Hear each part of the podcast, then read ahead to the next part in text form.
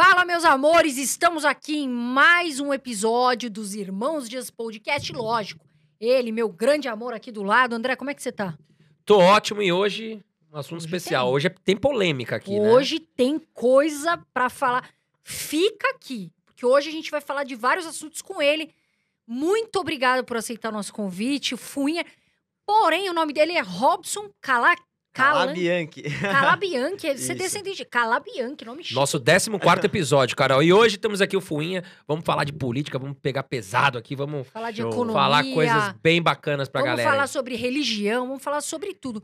Quero agradecer demais, tá? Já só intervindo aí o convite de vocês. É um prazer estar aqui, tá? E vai ser show demais. Fica aí, galera.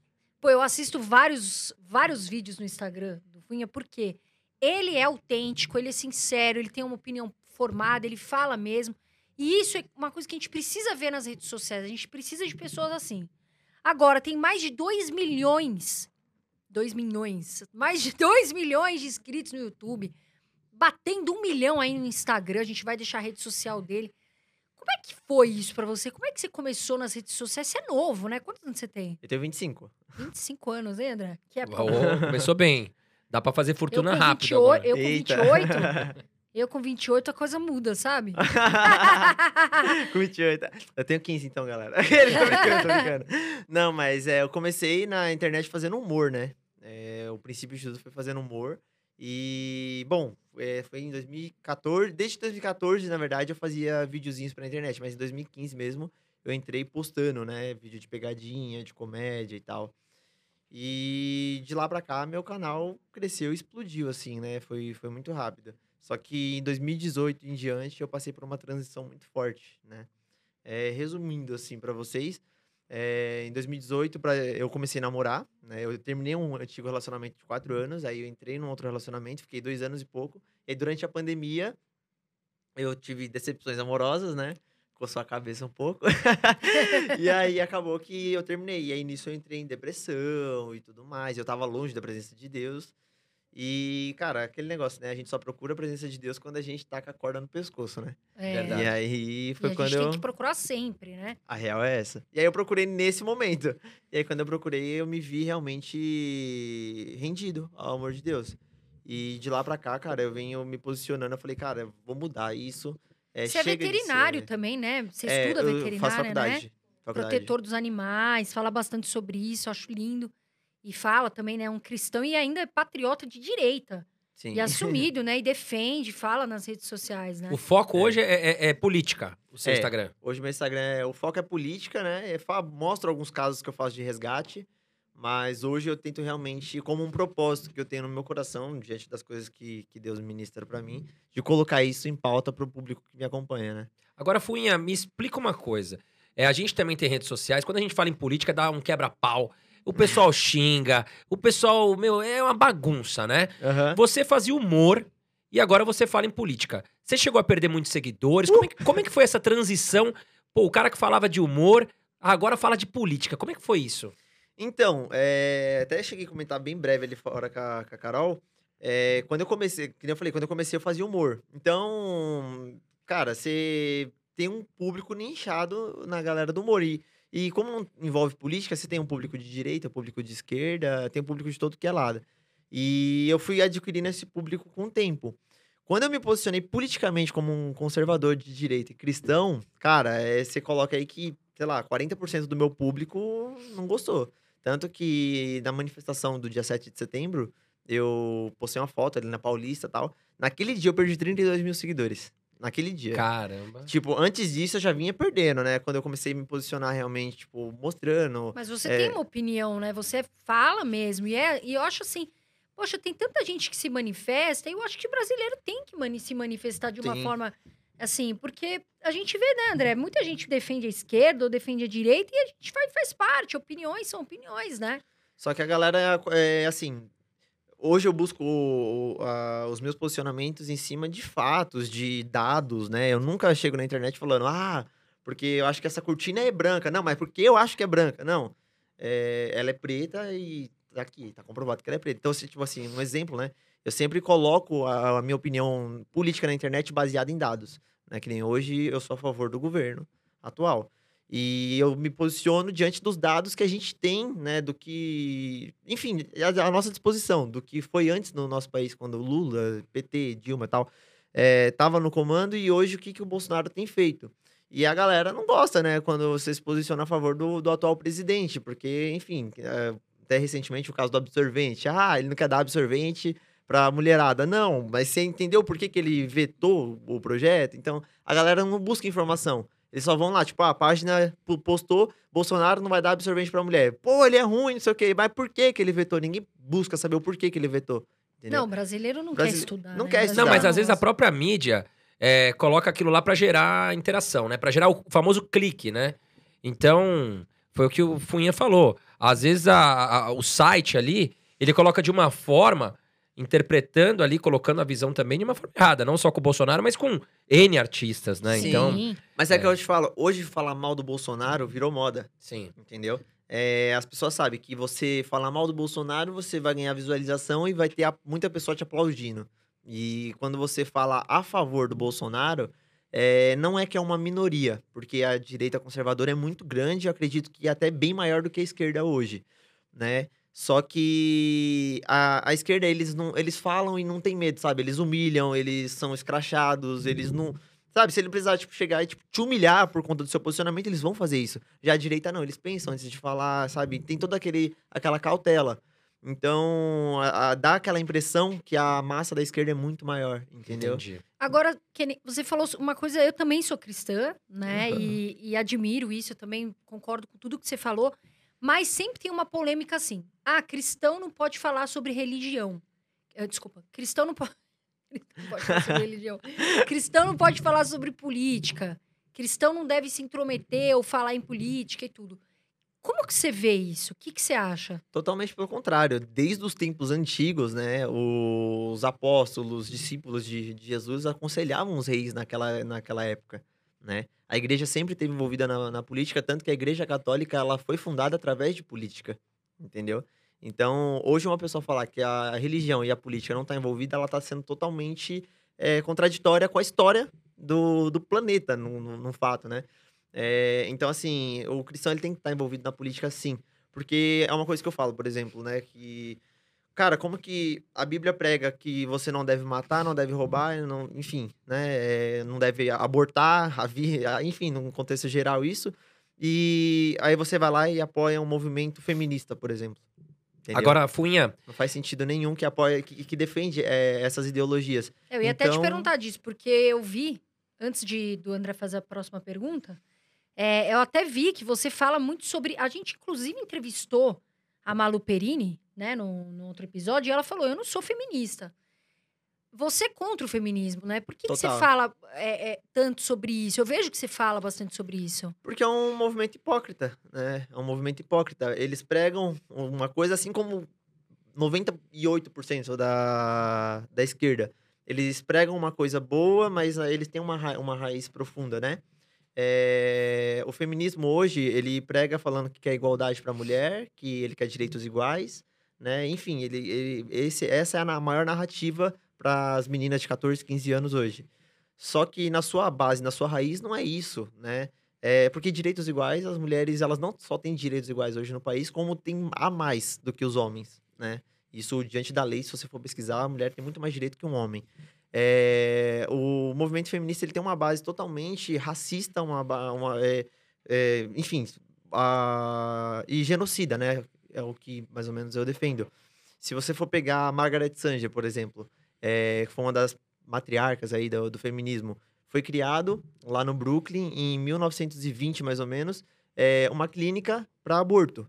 E essa clínica para aborto foi criada lá justamente porque a população negra naquela região estava crescendo descontroladamente. Então, para poder boicotar aquilo, ela começou a pregar que o feminismo era bom ali e vamos começar a matar os bebês, homens que estão nascendo, porque para ter um controle de natalidade naquela região. Só que não era, é porque a população negra naquela região estava crescendo demais, entendeu? Então, a base do feminismo é um movimento genocida, racista, só que hoje não é pregado, é, é- é pregado de uma narrativa totalmente diferente para as mulheres con- continuar abortando, para as mulheres continuar menosprezando os homens, querer estar acima do- dos homens. E, cara, pelo contrário, o que a Bíblia prega que o homem e a mulher eles estão tão, tão, tão no mesmo patamar, né? É até uma, uma até fugindo um pouco assim, só que eu acho que é muito legal ressaltar que a Bíblia ela tem um, um versículo que fala que a mulher deve ser submissa ao homem, mas não é isso que a Bíblia prega, né? É, a submissão da Bíblia que, que é pregado é que a mulher ela deve estar é, debaixo da mesma missão que o homem. Então, é, as, as feministas colocam isso como tipo, ah, é, a Bíblia é machista, mas não é, entendeu? Quando um casal que serve a Deus, eles estão debaixo do mesmo propósito, por exemplo, é, eu, sou, eu sou casado. Cara, eu tenho a minha missão hoje, que é poder levar a palavra de Deus aonde eu, eu vou e falar sobre a política. É, a minha esposa, ela tem que acreditar nesse propósito que Deus colocou sobre a minha vida e correr junto comigo da mesma Exato. forma que eu devo acreditar nela. Por exemplo, minha namorada quer ser dentista. E eu continuar acreditando nela, mas sem, sem deixar de apoiar ela, sem deixar de me apoiar. Ou seja, estamos debaixo da mesma missão. Não, e, e exatamente, né? E às vezes o que, o que a gente percebe, o que é pregado, é que muitas vezes o homem tem algumas tarefas que, se ele puder realizar, né, puder ajudar, ele fará. E a mulher também fará atividades, eh, né, a- a- ações que ela pode fazer, mas no fundo, os dois se unem por um mesmo propósito. Sim. né? Então, isso que as pessoas confundem muito. Eu tô falando até disso, é um assunto muito interessante, porque a gente vê muitas igrejas, né, falarem sobre essa questão de ser submissa, que a mulher tem que fazer tudo que o homem quer, que a mulher tem que, ah, não pode vestir roupa porque o homem não quer, porque a mulher tem que fazer, tem que ficar ser dona de casa, enfim, só dona de casa e não pode trabalhar. E não é isso que a gente vê Não hoje, é. né? A gente vê um lado diferente, um lado que muitas pessoas não entendem o que é ser cristão, ou não entendem a filosofia, né? A, a, a- toda a história que vem por trás disso, né? Sim, e, pô, mais uma vez voltando, desde os tempos, os tempos antigos, o homem, em matéria de biologia, ele sempre foi mais forte. Cara, tá vocês dois aqui. Se precisar levantar essa mesa, quem tem mais força pra levantar a mesa? Você É ou o ele? homem, com certeza. O né? homem. Então, o homem, desde os tempos antigos, ele saía pra caçar, e aí ele trazia a, caça pra dentro da, da, da sua casa e tal. E a mulher que, que cozinhava aquela caça e tudo mais. Mas era uma questão porque o homem protegia. Vai uma mulher sair pra caçar, a força dela era maior do que o de um animal naquela época? Não. Assim como nos dias de hoje. É, o homem, por exemplo, saía é, para guerrear e conquistar territórios.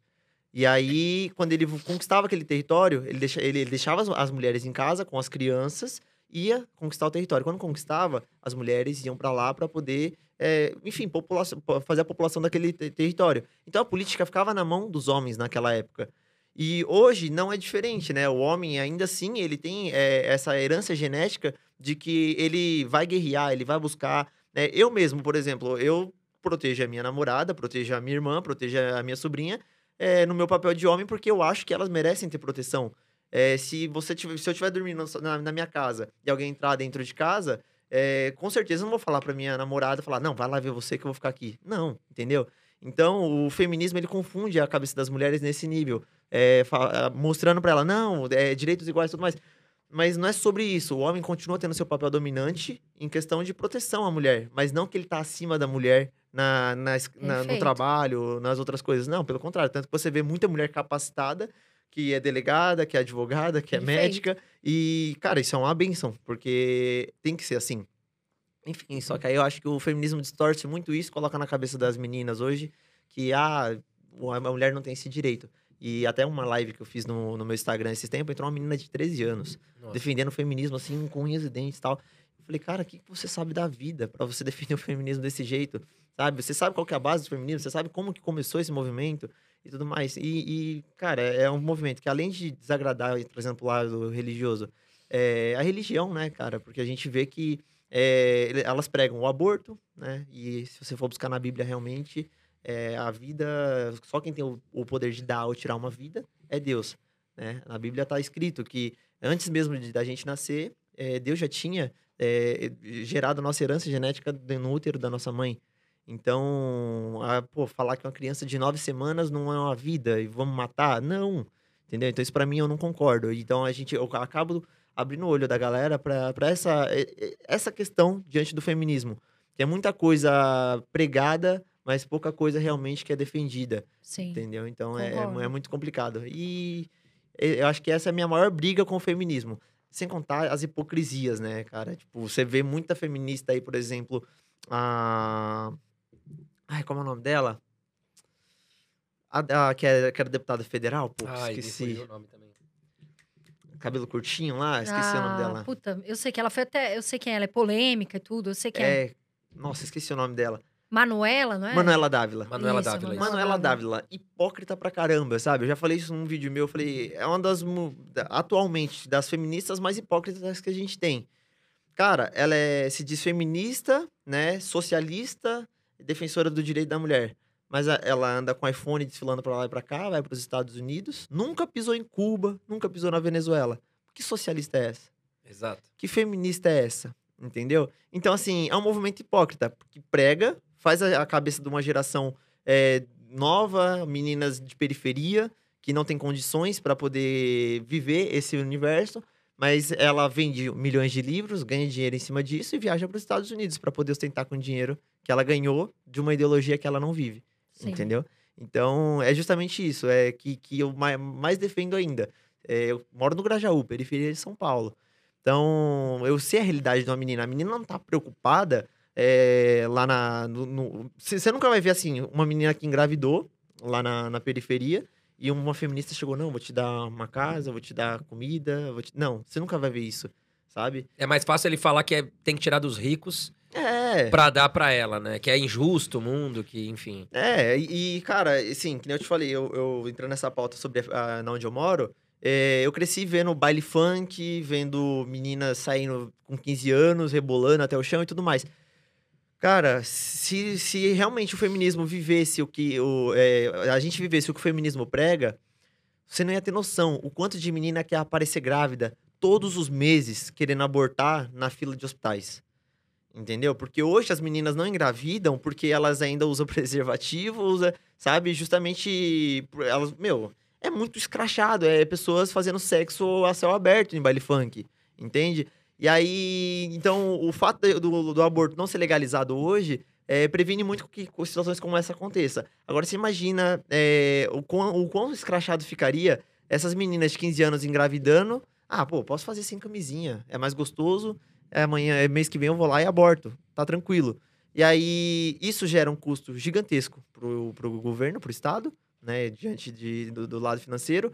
Gera um trabalho psicológico imenso na cabeça dessa menina, porque a cabeça dela, cara, vai ficar como ap- após ela saber que uma vida foi tirada. Beleza, um ano depois talvez não fez nada, mas dez anos depois, a cabeça dessa menina, como é que vai ficar? Agora, Funha, e em casos assim mais. Como é que eu posso dizer? Mais complexos. Por exemplo, o estupro, né? Alguns países Uhum. permitem o aborto, outros não permitem. Vamos supor uma criança de 12 anos foi estuprada pelo padrasto, ficou grávida. Nesse caso, você é a favor ou contra o estupro? Nesses casos mais, digamos, mais abusivos, assim? Cara, assim, é, a Bíblia fala pra gente que devemos seguir a lei de Deus, mas também respeitar a lei dos homens. No Brasil, trazendo pro, pro Brasil hoje, é, a gente sabe que já existe né, o aborto contra o estupro ou crianças que realmente têm uma deficiência né, que vai prejudicar muito o desenvolvimento dela no futuro. Diante do estupro, cara, eu, eu concordo desde que, é, pô, o estupro aconteceu hoje, daqui uma semana, pô, Seja feito no início, que ainda não formou início, a criança, né? Que Agora- ainda, é, é, enfim, ainda tá bem no início, né? Isso. Agora, pô, você pega o que, que o feminismo, por exemplo, pre- prega, é uma criança de seis meses. Aí Pô, já é complicado, é uma vida. é uma vida, é. Entendeu? Não que o, o feto a- a- ali, né, quando tá com uma semana, ainda não seja uma vida. Mas diante da lei dos homens, eu respeito o que é pregado. Mas se no Brasil falasse, não, até diante do estupro, é realmente não, não vai ser abortado, eu respeitaria da mesma forma. Entendeu? Funha, e outra pergunta, é, mudando um pouco o foco agora. Tá. Você acha que hoje uma pessoa que é esquerda radical, ela pode ser uma pessoa cristã também? Hum. Não tem como. Não tem como, sabe? É, é impossível existir um esquerdista cristão. Justamente por conta da- das ideologias que, que, eu- que eu falei pra vocês. É, o movimento esquerdista apoia legalização das drogas, é, aborto, ideologia de gênero. E como você pega isso na Bíblia e vai falar assim, não, eu sou um cristão, eu leio a Bíblia. A Bíblia fala, fala o que pra gente sobre ideologia de gênero? O que, que a Bíblia fala sobre a vida? Né? Então, o que, que a Bíblia fala sobre drogas, bebidas? É, e que que a, a- como que você consegue misturar as duas coisas? Então, a política e a religião, elas estão ligadas diretamente, por conta das Sim. ideologias. Tanto que a gente viu, né, na, na manifestação de 7 de setembro, a gente viu pastores conhecidos, Uhum. inclusive o Cláudio Duarte, lá na manifestação, né? Eles se, se posicionam, muitos deles se posicionam sobre isso, sobre essa questão de estupro. Inclusive, eu vi que você também falou um assunto é, de um estuprador, homem, né, que queria ir para para cadeia feminina, porque ele falou, né, que essa questão de ser é, transexual e tudo. E, e o que, que você acha disso? Você comentou sobre isso, e, na minha visão, é um- não faz o menor sentido, né? Não, não Pra mim é uma maneira dele escapar de não ter que ir pra cadeia dos homens, né? Total. Porque assim, é, infelizmente hoje a ideologia de gênero ela tem tentado ganhar um espaço que o homem tá querendo se colocar no mesmo papel que uma mulher. O homem não tem útero, poxa. Um, um trans não tem útero. Então, assim, não adianta um homem se vestir de mulher, fazer a troca de sexo e falar, eu sou uma mulher. Não, não é. Você gera um filho dentro da sua barriga? Não. Você é um trans. Acabou. Pra mim, isso é um ponto. E que nem tanto da cadeia quanto outro vídeo que eu fiz sobre o banheiro, né, lá em Minas Gerais, que estavam legalizando, né? Tinha um, tinha um projeto de lei lá, que o estabelecimento seriam multados em até 120 mil reais eh, se não permitisse com que gays, trans e tudo mais frequentassem banheiros femininos. Meu, imagina um tarado. Entra, ele fala, não, eu sou gay. Aí ele vai entrar no banheiro e aí vê sua filha de 5 anos de idade lá fazendo xixi, querer. Um pedófilo, pedófilo. também, né? Entendeu? Vê, vê uma mulher lá usando banheiro. Então, assim, você ia facilitar muito com que acontecesse é, estupros, né? É, até diante do, do. Que nem eu apresentei muitos dados nessa questão do banheiro eh, especificamente, de, pessoas, de meninas e mulheres que são estupradas em banheiros públicos, banheiros de comércios, banheiros de faculdade, de festas. Isso sem a permissão de homens frequentando banheiros femininos. Agora, imagina com a legalização disso, uma, uma aprovação de um projeto disso. Cara, ia aumentar absurdamente, ia ser o papel invertendo, o poste mijando no cachorro, né? A realidade ia ser essa. E diante da, da cadeia, a mesma coisa. É, meu, por mais que uma mulher seja presa, é, ela tá lá para cumprir é, uma pena diante de um crime que ela cometeu. Mas nenhuma mulher, em hipótese alguma, merece ser estuprada. Nenhuma. Nenhuma, jamais. Jamais. Entendeu? Jamais. É, não importa o crime que ela cometeu. Entendeu? Até porque Jesus eh, perdoou os pecados de uma prostituta. Entendeu? Então, é, quando a gente fala sobre o Jesus ser o caminho, a verdade e a vida, é a gente se- ser, ser o mais parecido com Jesus. Então, a Sim. gente saber perdoar também o Semelhança, próximo. né?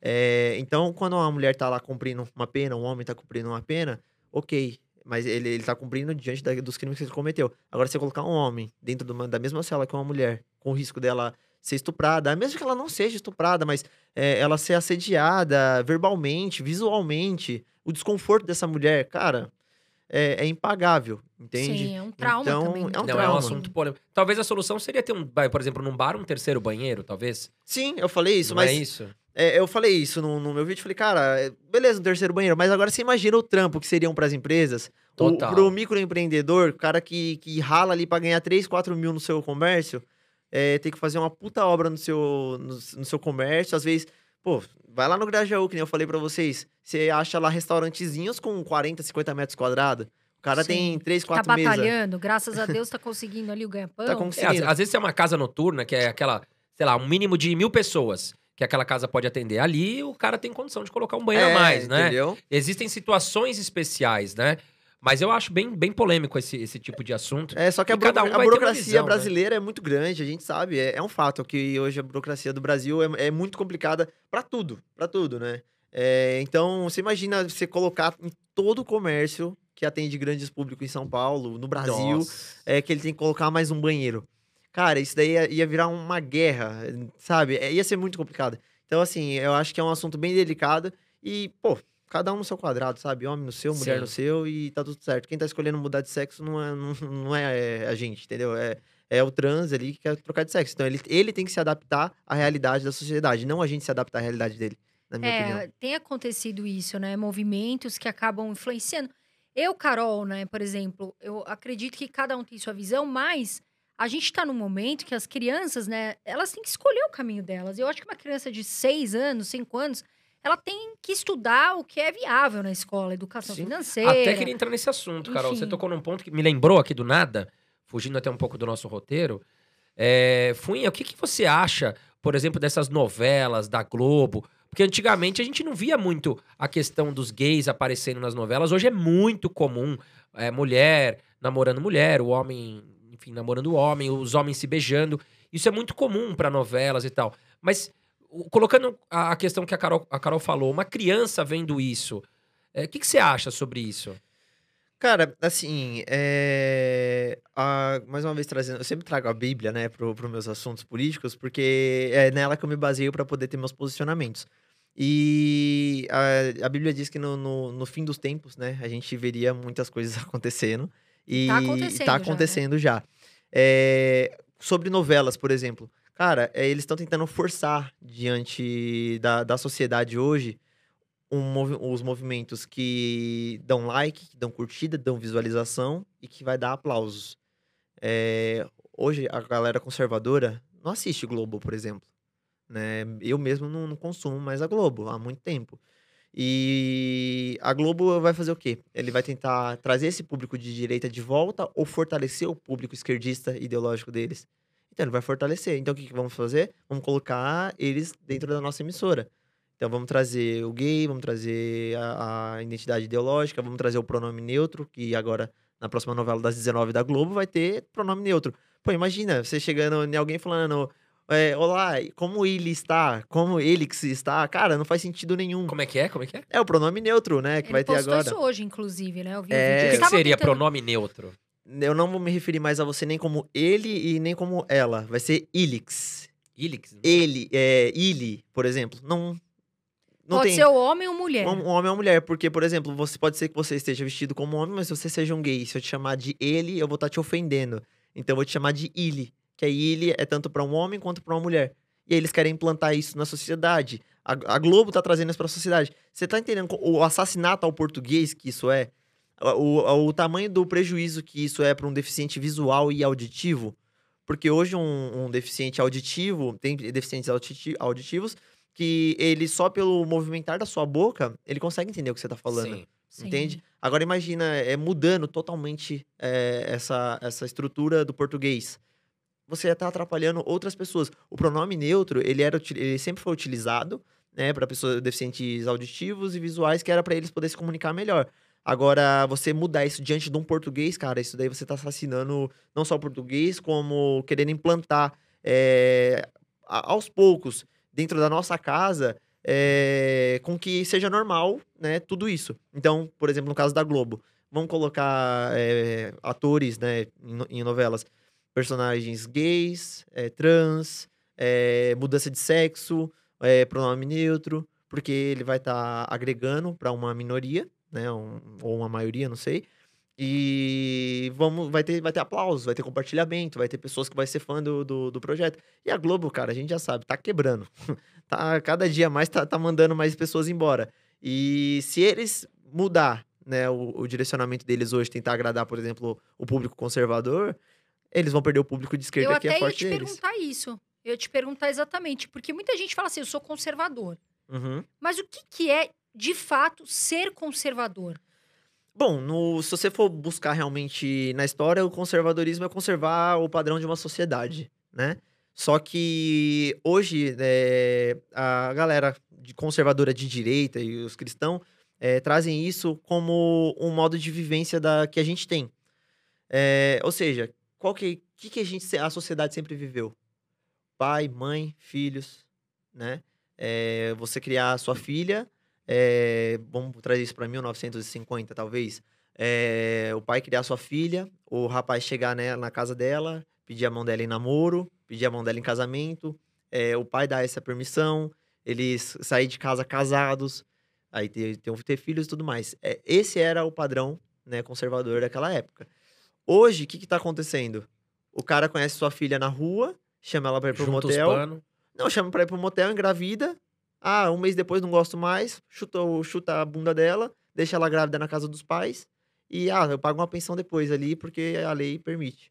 Sim. Entendeu? Então, tá- a gente tá perdendo esse lado do conservadorismo. E é isso que a direita tem pregado cada dia mais. você conservar o valor de uma família, diante da Bíblia, né? Conservar o que a Bíblia fala. É, a Bíblia e o conservadorismo de direita corre junto ali, porque é, são ba- basicamente as mesmas coisas. Então, quando, por isso que o público cristão e o público de direita tem andado muito lado a lado, porque as histórias se entrelaçam, entende? É, não, e porque eu, também eu vejo que o Bolsonaro fala muito sobre essa questão de família, né? Até criticaram ele quando ele falou sobre essa questão de não ter personagens, desenhos, desenhos animados que, né, protegiam a questão do homossexualismo. E não que a gente esteja aqui colocando, impondo, né, uma opinião se é certo ou errada. Tem gente que gosta do Bolsonaro, tem gente que gosta de Sim. outro partido. Agora, eu vejo que você fala muito sobre diferenças do, do- do- da política. Bolsonaro e Lula. Quais são as diferenças que você pode citar em relação Bolsonaro e Lula? Tá, a principal. Bolsonaro não roubou, Lula roubou. Bolsonaro tem aumentado a economia brasileira, né? Vocês, como economistas, sabem. É, Lula quebrou o país. É, Bolsonaro valoriza o valor da família. Bolsonaro foi a, é, a maior abertura de um evento cristão durante uma presidência de um presidente da República é, foi com Bolsonaro. O Lula, pelo contrário, não. Nunca, nunca deu as caras num evento conservador, né? É, Lula se intitula como o próprio demônio na Terra. Tem vários vídeos dele falando que ele é o próprio demônio, que as pessoas querem que é, não temam ele como demônio, mas não, não achem que ele é o demônio, mas temam ele como o próprio demônio. Já o Bolsonaro sempre colocou ah, ah, o seu governo diante da- das mãos de Deus. Então, acho que só por esses detalhes a gente já consegue ver, né? E, claro, né, eu trazendo agora pro lado político, realmente a gente sabe que o Bolsonaro, durante um cenário de pandemia, o cara governou durante um, an- um ano sem pandemia. Nesse um ano, ele estava realmente tapando todos os buracos que foi feito durante 16 anos de PT. É, durante o governo Lula e Dilma tal. É, depois de um ano, pô, vem a pandemia. Quebrou as pernas dele. Quebrou as pernas dele. Só que durante a pandemia, o cara conseguiu auxílio emergencial pra galera. O cara conseguiu dobrar o valor um Bolsa Família. O cara conseguiu auxílio emergencial dobrado pra quem era mãe solteira. Ou seja, com um país quebrado, com um país devendo trilhões de dívidas externas. E o cara conseguiu manter isso, estruturou. O ca- Ele liberou 36 bilhões de reais para manter empregos e empresas abertas. Você acha realmente que no governo Lula a gente teria isso é, é, de pé? A gente não teria. Cara, se fosse no governo Lula, é, se eu te falasse que você ia ganhar 100 reais de auxílio emergencial, era muito. Entendeu? Então, assim, o Bolsonaro, ele. E ele sempre deixou bem claro, né, que é, o Covid mata, mas a fome também mata. Claro, é. E a galera esquerdista vem com o discurso: a economia a gente vê depois. Tá bom, depois chegou, dois anos depois, e aí? Aí depois vão cobrar porque estão sem dinheiro, né? Então, sem Pô, dinheiro, porque o gás tá fome. caro, porque o, o feijão tá caro, porque a carne tá cara, a gasolina tá cara. Entendeu? Tudo. Então, assim, é só você olhar no contexto geral. Não subiu só no Brasil, subiu no país inteiro. Pô, Não, e todos, todos os países sentiram a inflação. total. Não, todos sim. os países sentiram a crise mundial. Você não viu a carne nos Estados sentir. Unidos? A pandemia derrubou todo mundo. Como que você vai pagar 180 dólares em um pedaço de carne nos Estados Absurdo, Unidos? É absurdo. muito caro. E aí você vai falar assim: vamos lá, 352 mil mortos, governo Trump, lá no, no, nos Estados Unidos. Genocida. Ah, o Bolsonaro dos Estados Unidos, o cara arregaçou com ele. Tá. Já tem 200, é, 355 mortos no governo Joe Biden. Não, mas é por causa da pandemia. Não, coitado. Você tá entendendo? Sim. existe uma, uma seletividade é, diante disso. Então é a mesma coisa que fazem com o Bolsonaro. Se o Bolsonaro sair no próximo, na, na, na próxima eleição, ano que vem, e o Lula assumir, é, e o Covid vai um pouco perdurar mais três anos aí, meu, pode morrer um milhão de pessoas aqui no Brasil, não, mas é efeito do Covid. Os caras vão passar pano pro Lula. Então, assim, Sim. não é sobre mortos, não é sobre é, economia, não. É sobre se- seletividade do, de quem eles querem na política. E o Lula é um cara que ele é aquele famoso encantador de cobras também, né? Uma coisa a gente não pode tirar do Lula. O cara é carismático e o cara, o cara é malaco. Ele é persuasivo, né? Ele é persuasivo. Eu lembro, eu lembro, eu vi no, acho que eu vi no YouTube isso. Ele tava, acho que numa palestra, num, num, sei lá, num evento de políticos, né, do mundiais na França.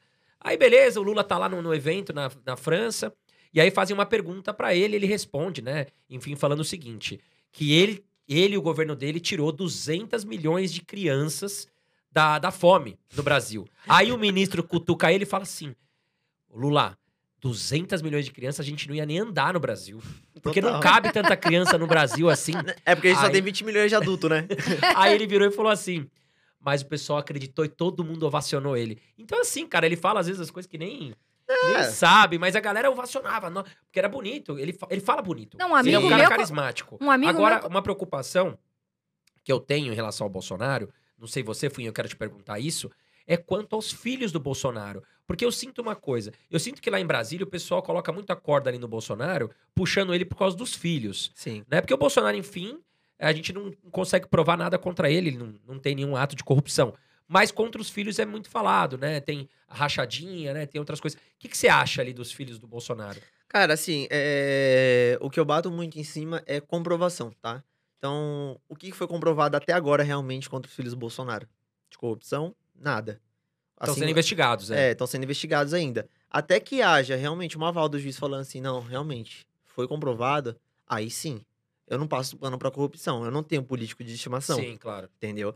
Então, por que eu defendo o Bolsonaro? Porque N fatores que eu já trouxe, né, durante a conversa, e porque o cara realmente, ele tem se posicionado é, e, e efe- e feito aquilo que foi que ele tem falado. Se aparecer algum dia, pô, Bolsonaro teve ato de corrupção comprovado aqui aqui. Cara, eu vou repudiar, eu vou repudiar, porque eu não vou passar pão, a, a mão na cabeça. É o que eu falo, cara. É, hoje o Bolsonaro, ele tem feito aquilo que há muito tempo os conservadores queriam que alguém fizesse, mas poucos tinham coragem. E o cara colocou o peito aberto e falou: tô aqui. Durante sua história de, de mandato, desde do, de deputado, tudo, não teve é, índices de corrupção. Então, ele tem, meu, total abertura pra poder falar e, e xingar. E, meu, é por isso que ele chega, ele fala, ele xinga, ele bate o pé. É um cara chucro, É ranzinza. ranzinza. É. Tá, mas e aí? Qu- Qual é o histórico dele de, de, de erros? Não tem. Não, mas ele tá sendo resiliente, porque o Bolsonaro, ele tá tomando muita pancada. Tá. Essa CPI da Covid, na O verdade. circo da Covid, que é, né? na verdade, é, é, eu assisto, eu, eu- eu diminuo o volume, né, André? Estava até conversando disso, porque é uma gritaria. Eu não sei onde tem mais gritaria, lá ou em reality se tiver briga. Porque é, é um circo o negócio. Não, eu achei E até assim- engraçado que o assunto é CPI da Covid. Aí levaram o Luciano Heng lá, que é um dos maiores empreendedores do Brasil, não tenho nada com ele, não tenho contrato com a Van, nada. Mas começaram a questionar o cara de outras coisas que não tinha nada a ver com Covid, Total. né? É, ele foi chamado lá pelo fato das fake news. Aí trouxeram o assunto de BNDES, da, Da empresa mãe. dele, paraíso fiscal, um monte de coisa que claramente ali Sabe deixou claro que o intuito é político, né, Funha? Sim. Você sabe quando você vê que realmente os caras não tinham o que acusar ele? Quando os caras começaram a falar da roupa. Ah, porque ele usava roupa de um jeito, agora usa roupa verde e amarela. Cara, qual, qual o sentido numa CPI da Covid você falar da roupa de alguém? Mas tá na moda, todo mundo usa a cor que quer, Não, e, poxa. o cara, e o cara é inteligente, ele, ele enfiou uns marketing ali no meio da CPI. Não. Não, e apareceu a. Como é que pode vazar um propaganda. vídeo no meio da CPI da Covid? Aparece um vídeo de propaganda da van. Não, eu imagino o coitado do menino que trabalha lá, que acho que já não deve estar mais lá, pelo visto. né? Ah, Como é pode um vídeo vazar no meio de uma CPI, Não. cara? Não, a gente postou isso, porque assim, além de tudo, fizeram um marketing gratuito pro, pro Luciano Heng. Muito e ele, mais. e eu o cara, acho pera, que ele a é campeão. E a postura dele, pra mim, ah, mas ele tá errado. tal. Não estou discutindo aqui se tá certo ou errado, eu tenho a minha visão, mas ele tem que ficar quieto mesmo. Ele fica lá posicionado quieto, os advogados. Por quê? Porque sai do contexto. Essa CPI, ela saiu totalmente do contexto, né? Saiu. Ninguém fala É, sobre perdeu a CPI. direção. A né? começar pelo, né, por deputados lá que tem mais de não sei quantos processos que não- ninguém investiga. É o sujo falando do mal Porque lavado. é o E- seguinte, deve ter. Tem um lá, que eu não posso citar que não o processo. Ele deve saber tanta coisa que acontece ali, que ele tem uma proteção, ele tem uns pitbull Ah, ali é um com o rabo lado. preso do outro. Agora, Agora, agora falamos junto agora, né? agora Deixa eu fazer uma vai. pergunta aqui pro Funha. Só, só, só rapidinho, é, sobre a questão dele ter ficado quieto, que vocês falaram. É o que, né, eu não sei se isso tá na Bíblia, se eu falava, tá, tá mentindo, mas é aquele que todo mundo fala, o justo não se justifica. Então, assim, ele ficou quieto e ele só falou, eu, eu garanto pra vocês que tudo que eu tô sendo acusado aqui, eu não- vocês não têm prova contra mim. E realmente os caras não tinham, entendeu? Então, assim, foi ali que ele ganhou o Brasil inteiro. Foi Sim. ali que, que as pessoas olhou e realmente falou, cara, ele tá ali injustamente. Será que o Luciano Heng seria uma terceira via pra presidente? Ah, cara, Ou como falar- vice do Bolsonaro? Porque o Mourão não deve ficar, eu acho. Eu acho que, assim, talvez como vice, ok, mas como presidente ele não vem porque ele, acho que a, a responsabilidade dele diante da- da- das empresas dele, tudo que ele tá construindo, É um cara que pensa muito no Brasil. Eu acredito que ele venha pra Senado. Acredito não, ele vai vir ah, pra se ele vir pra Senado, ele já ganhou. Ele vem você Senado. Não acha? tenho dúvida. Quem você acha que ganha as eleições? Se tiver só essas duas vias, Bolsonaro ou Lula? Bolsonaro. Eu tava, na- eu, eu tava nas três. Na, eu, tava, eu estive nas três manifestações. MBL. MBL nem conta, né? MBL, PT e. Mas não te reconheceram lá no MBL? Hã? Na- ah, não, na MBL não tinha ninguém. Quem vai me reconhecer? Aí- Não tinha ninguém. Entendeu? Então, assim, a terceira via. Eu, eu fico com medo, cara. Eu, teve um, um domingo recente aí que teve passeata na Paulista e que a galera lá, meu, bandeira vermelha e tal. Não só PT, mas comunismo, enfim, outras coisas. E eu tava almoçando ali perto. Eu falei, cara, será que eu falei alguma coisa na minha rede social? Que numa dessa vem uns caras aqui pra me bater, meu. Eu tava almoçando do lado. Mas eu tava assim, cara, esperto. Eu tava tipo de costas, mas eu falei, meu, se vier alguém, eu já tô ligado, porque eu, eu corro rápido. Não. Não, o que eu acho mais absurdo, e eu tenho um posicionamento, e eu sempre falei que eu sou de direita. Sim. Eu sou capitalista, sou de direita. Inclusive, eu comecei a E- te seguir por causa disso. E eu não tenho rabo preso com ninguém. Se quiser procurar na internet, procure. Agora, eu acho um absurdo. Tudo bem fazer protesto. Tudo bem. Quer fazer direita, esquerda e tal. Agora, fazer o que fizeram com a questão de Jesus Cristo, com a cruz, Ah. isso é lamentável. Lamentável. Você soube disso? Não, não tô sabendo o que que houve. Ah, meu, é assim, na verdade, no contexto geral, é, a- o próprio MBL, né, a, o- a questão da cruz, né, eles, enfim, quebraram a imagem de Jesus, né, teve protesto que a esquerda enfiou uma cruz no ânus, Meu entendeu? Deus. Então, é, é assim, a esquerda é escrachada, que nem eu já falei, falei né? É, mas vamos no, no própria manifestação do Bolsonaro. A galera do MBL foi lá na Paulista e ergueu um pênis verde e amarelo.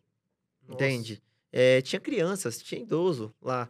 E, cara, imagina essas pessoas passando lá e vendo um pênis de, sei lá, Ah, 3 sai do metros de altura. Sai do contexto do protesto. É, entendeu? Então é, é, é muito complicado. É por isso que eu te falei, cara, terceira via não existe. Quem falar que existe terceira via, não. O MBL provou pra gente que não existe, né? Arthur Duval lá e o Kim Kataguri lá. passaram vergonha. É, É, pessoas a gente que... chamou o Arthur Duval e o Kim Kataguiri, né? É, a gente tem que abrir Inclusive, espaço tá pra aberto todo o mundo. espaço Sim. pra eles. Não, eu acho, eu acho que, é, que é realmente esse é o papel né, de uma mídia. É trazer o espaço pra todo mundo. Claro, com certeza. A gente tem que ouvir todo mundo. Não, não, não ser, fazer uma seleção, tipo assim, não, eu só vou ouvir conservador. Sim. Não. É, o que vocês estão fazendo aqui é show demais. Tra- traz um conservador, traz um cristão, traz uma feminista, traz um o MBL, Sim. traz todo mundo, escuta todo mundo e, e mostra, de- deixa a galera assistir.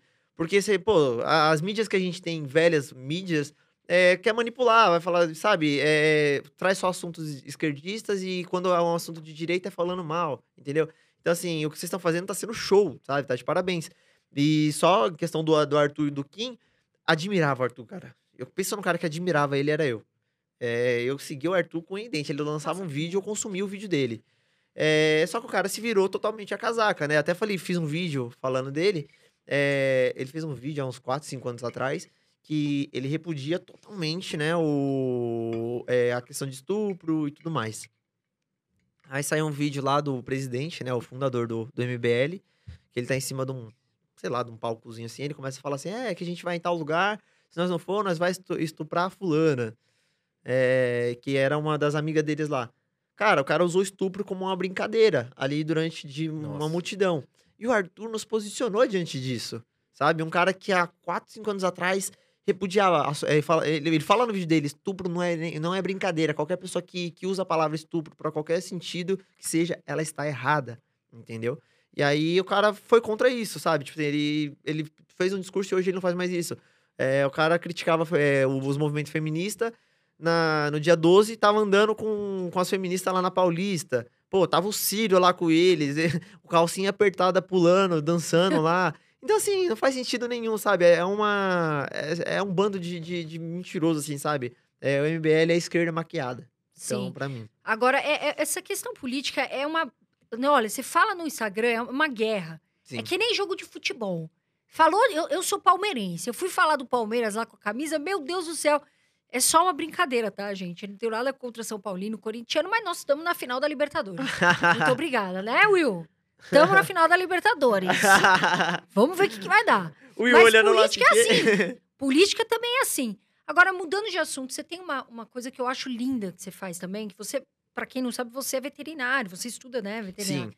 é, medicina veterinária. E você tem um trabalho muito bonito, que é essa questão de proteção dos animais. Sim. Como funciona esse seu trabalho? Na verdade, desde 1994, minha avó mexe na causa animal. Né? Minha avó tinha loja e tal. Aí ela faliu em 97, 98 ali. E aí em 2001, 2000, 2001, meu pai foi e reabriu o pet shop nosso, né? E graças a Deus, Deus abençoou. Meu pai tem um cara, um espírito empreendedor maravilhoso. Amém. E deu super certo. E eu cresci vendo meu pai cuidando de, de animais. Né? Naquela época não tinha veterinários lá na, no Grajaú. Né? Os que tinham era caro e tudo mais. Então, meu pai, por ter muito conhecimento, amigos veterinários, ele acabava medicando e cuidando dos animais que aparecia, aparecia com parvovirose, sinomose, sarna tal. Então, meu pai era tipo aquele. Sabe aquele farmacêutico do bairro que. Ah, pô, tô, tô zoado aqui, não vou no hospital, vou lá no, no, no farmacêutico. Meu pai era esse cara no, no pet shop. E eu cresci vendo meu pai cuidando e ajudando, né, de, de animais de rua, até pessoas que chegavam lá sem dinheiro, ele cuidava sem cobrar.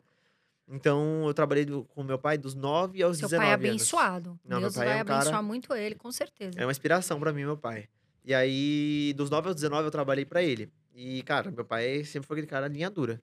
Eu trabalhava, eu não recebia salário. né? Ele falava assim: não, você mora embaixo do meu teto, isso aqui tudo vai ser seu um dia. Então, você vai me ajudar a crescer, porque não vou te deixar, claro, passar fome, o que você precisar, eu vou te auxiliar. É, eu, eu estudei em escola pública, né? Então, é, sempre muito focado. É, ganhei bolsa no objetivo na época. E aí, fiz o, o cursinho, ganhei bolsa na faculdade de medicina veterinária. Só que na mesma época comecei a gravar pro YouTube e eu estourei no YouTube. Então deixei de lado a parte de, de medicina veterinária. Só que era um sonho que tá enraizado desde pequeno. Cresci dentro de um pet shop vendo meu pai cuidando de animais. E aí, em 2018, é, a vontade de voltar pra faculdade bateu e eu voltei pra faculdade. Até o Bruno Lima, né? Ele faz um trabalho muito bonito, é um Sim. trabalho que eu admiro muito. Ele realmente veste a camisa. Sim. É um trabalho muito É, bonito e as Bruno, pessoas defendem muito isso, né? Agora, você já teve alguma ameaça? Porque, assim, muitas pessoas, você vai lá na casa delas, né? O bichinho tá lá abandonado. Mas aí você vai lá, de repente, ser ameaçado. Sim. Qual que é. Você já recebeu alguma ameaça? É, na verdade, uma- não é que nem você pega o Bruno e o, e o Felipe Beccari, por exemplo, que são referências pra mim. Sim. é, eles são policiais. então, eles vão na casa de alguém lá, cara, eles estão, estão armados, tem uma equipe de policiais. Eu não sou policial.